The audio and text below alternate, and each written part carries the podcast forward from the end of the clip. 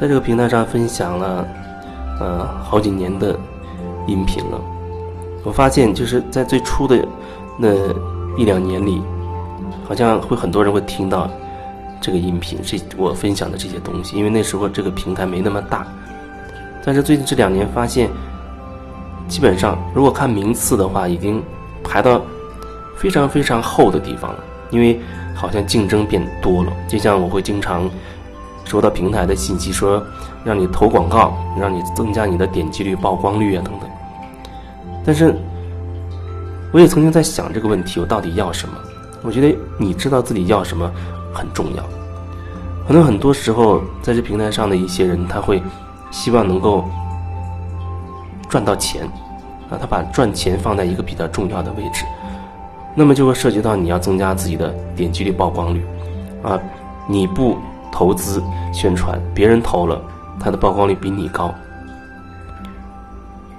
那么，如果你也投了，你投了几个月，你的曝光率上去了。可是你不投了，过几个月不投了，你发现你的曝光率就下来了，你又不甘心，你可能又要投。那平台上很多人就不断的在这个波浪当中起起伏伏啊。他一会儿我投几个月，他投几个月，后来看看不行了，继续再再投。反正这个平台它始终平台本身它会有收益。那么对我来说，我就要清楚我到底要什么。你说。钱不重要吗？我觉得对目前的我来说还是挺重要的。但是它是我唯一的或者说最重要的方向吗？我觉得它不是，它不是我最重要的方向。所以，即便我有时候有时候还会在想名次或者能被多少人听到这件事，但是它不会影响我的决定。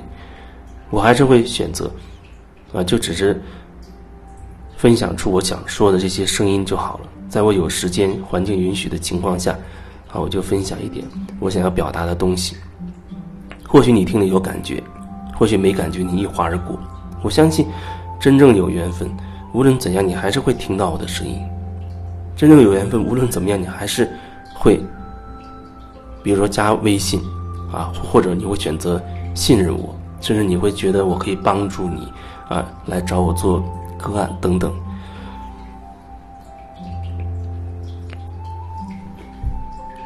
明确最主要的方向，就是把我想说的话说清楚，其他的全部是顺其自然的过程。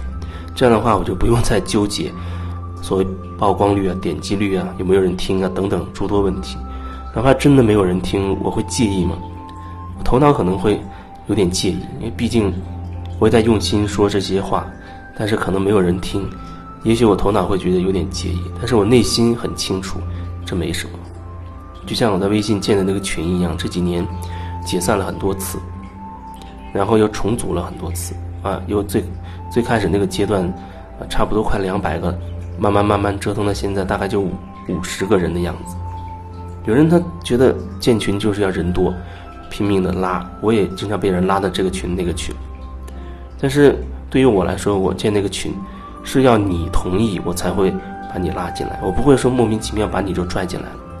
而且最近其实几乎都很少会说到我建的这个群，因为我也没有去管理它，所以即使你在群里，我也觉得你可以放下任何的期待，你这样才能感受到那个群里的状态。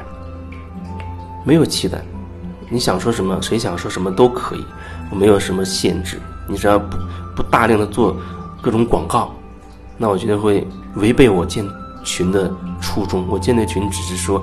通过这个群，可以协助到所有人更好做回自己。你可以把群当成镜子，你可以把每一个人当成镜子，去感受你自己，去真的去勇敢讲你自己真正想要讲的话。哪怕你有情绪，你在里面发泄，你骂人怎么样都没关系。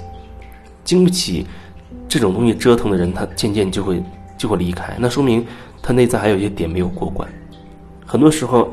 离开的，好像我都觉得内在有一些他没有过关的点，就像有一阵子群里面一直有人在骂人，啊通过骂的方式来宣泄自己的情绪。那有的人就受不了，他就私下里跟我说：“怎么这种人还留着？”我觉得我可以允许这种状态存在，可以允许这种状态存在。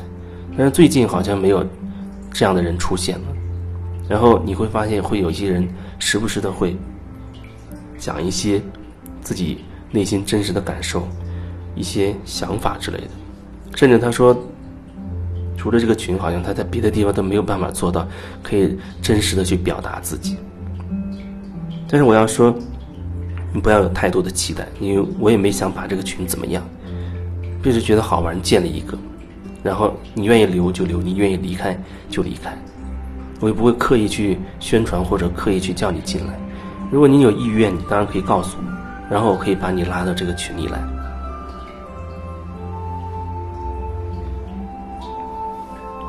知道自己要什么，我觉得很清楚。对我来说。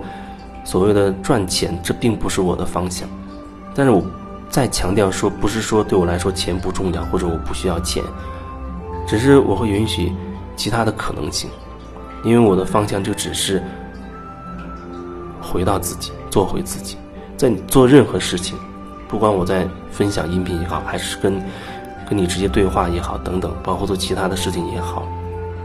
我都希望能够更多提醒自己，可以看看清楚自己，因为在分享过程当中，我必须很好的去去感受我自己到底要说什么。